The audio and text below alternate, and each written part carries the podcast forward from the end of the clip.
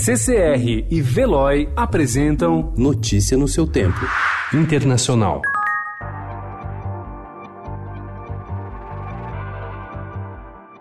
A Justiça da Arábia Saudita condenou ontem cinco pessoas à pena de morte por participação no assassinato do jornalista saudita Jamal Khashoggi. Outras três pessoas já tinham sido condenadas pelo mesmo crime. Todos ainda podem recorrer da decisão. Para analistas, o reino saudita organizou o julgamento em uma tentativa de limpar a sua imagem deteriorada após o assassinato do jornalista.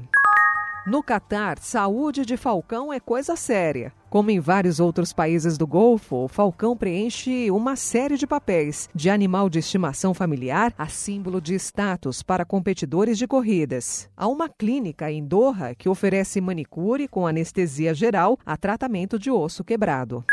O governo venezuelano voltou ontem a vincular o Brasil com um ataque a um batalhão no sul da Venezuela para, segundo o chavismo, desencadear um incidente que justificasse uma intervenção militar dos Estados Unidos. O governo brasileiro nega qualquer envolvimento e diz que a versão do chavismo não pode ser confirmada. A fiscalização na cidade fronteiriça de Pacaraima foi reforçada.